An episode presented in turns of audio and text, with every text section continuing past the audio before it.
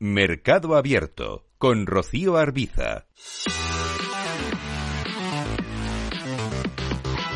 Miramos a la renta fija con Ramón Zarate, socio director de Zarateaf. Hola Ramón, ¿qué tal? Muy buenas tardes. Hola, buenas tardes, Rocío. Bueno, hoy qué ha sido lo más interesante en el mercado de renta fija, ¿qué tenemos que atender principalmente a su juicio? Bueno, la semana ha estado marcada fundamentalmente, mm, como, como, como las reiteradas semanas, siempre por la, los comentarios y las intervenciones de los bancos centrales. Eh, esta semana, sobre todo, eh, Banco, de, Banco Central Europeo, eh, por las declaraciones tanto de la presidenta como del vicepresidente, señor de Guindos, en el sentido de que los tipos de interés van a subir más de lo que está descontando el mercado en Europa. La consecuencia inmediata, eh, el Euribor está por encima del 3%, cosa se está bautizando en 2,87, 2,89. Eh, ahora mismo en dos años eh, swap de tipo de interés está en el 3,33, es decir, se está descontando en el escenario alrededor del 3,25 eh, en el medio corto, corto medio plazo, ¿no? Eh, lo cual quiere decir em, que, ha hecho que se estreche, porque ha habido bastante tranquilidad en toda la semana con, respecto a la, en la curva de tipos del dólar y se ha estrechado el diferencial, básicamente. Eh, el dos años ahora mismo eh, americano a 4,54, está con escasamente 110 puntos básicos. Ha hecho que se estreche eh, la TIR que da el bono americano, que como insistimos, muy estable, 3,66, y el alemán, 2,36, que está en máximos de, del año ahora mismo, 3,66 de TIR.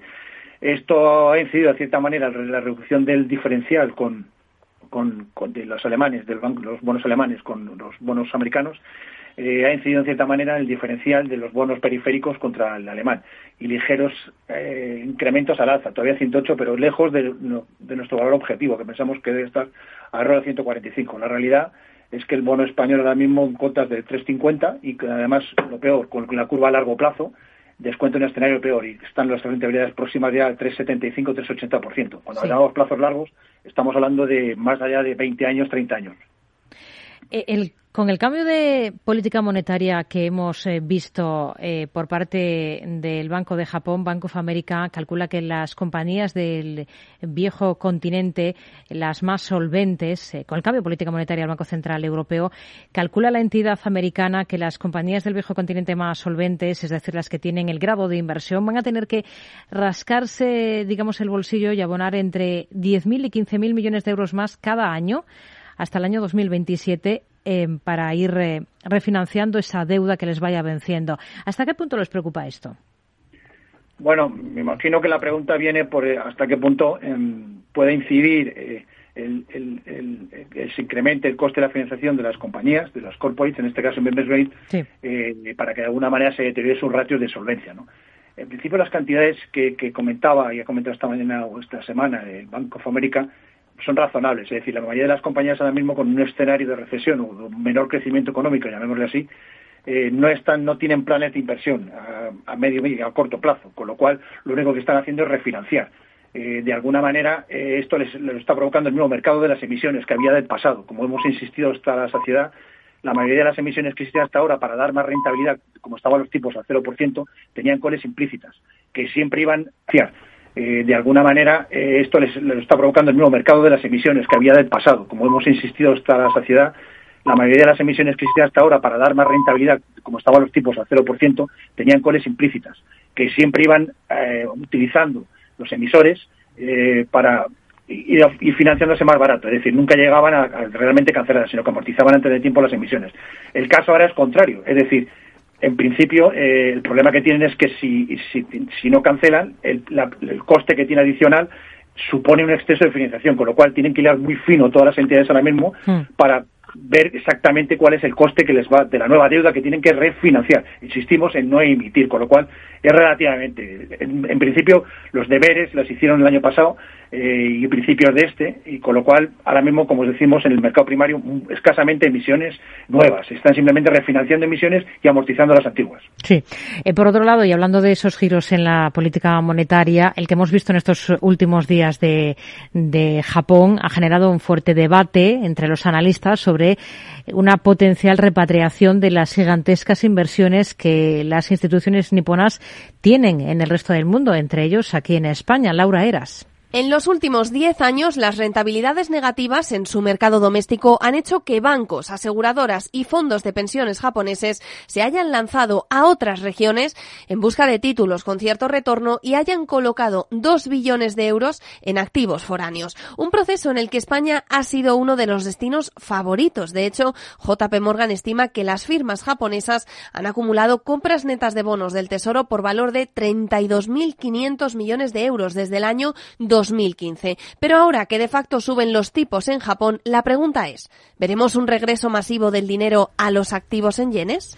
¿Teme ese regreso de las inversiones al país con, con el impacto que esto supondría para esas posiciones japonesas en deuda española? Bueno, eh, el saldo actual de la de, deuda en manos de no residentes está en 445.000, según los últimos datos publicados. 449.407 a fecha de septiembre de 2022. Está en manos de no residentes, entidades financieras. Eh, no es elevado, es decir, eh, y en principio el componente que acaba de decir que puede ser real, eh, Bank of America, o que el mercado está descontando que tiene en manos de, de, entidades niponas, o tanto compañías de seguros como entidades financieras, no es excesivamente elevado. Lo cierto es que la noticia relevante es que eh, hoy, actualmente, y después de la intervención encubierta, incremento de tipos de interés que ha realizado el Banco de eh, Japón, flexibilizando eh, la rentabilidad de, la TIR que puede dar el bono a 10 años, una banda mucho más amplia, y ahora mismo está ya en cotas del 0,47, lo que ha hecho es suprimir de, golpe los únicos bonos que había en un mercado con rentabilidad negativa. Hasta ahora que eran solo los que emitidos por emisores japoneses emitidos en yenes. ¿no? Eh, la cuestión es que se ha puesto fin a un periodo en el que llegó a haber 18 billones de bonos con rentabilidad negativa. Es decir, los compradores de los bonos tenían que pagar por tener los bonos. Ahora mismo son positivas.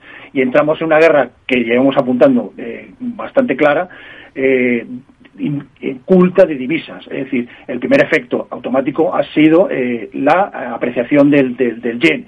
Y, y, esto va a ser el movimiento que va a determinarlo. Es decir, si de alguna manera van a salir los, eh, porque tampoco la rentabilidad que está dando eh, los bonos eh, japoneses, estamos hablando de rentabilidades de ahora mismo 0,44, contra una rentabilidad de deuda española que estamos hablando del 2,37, no parece buen, buen negocio con el tipo de cambio actual, del 1,40 que está ahora mismo contra el yen euro. Por lo tanto, no pensamos que ese va a ser el motivo fundamental de, de movimiento de capitales eh, para, para repatriar flujos, es decir, porque tampoco tiene unas rentabilidades excesivamente eh, interesantes la deuda. Simplemente lo que ha hecho es subir 25 puntos, 20 puntos básicos hmm. su rentabilidad.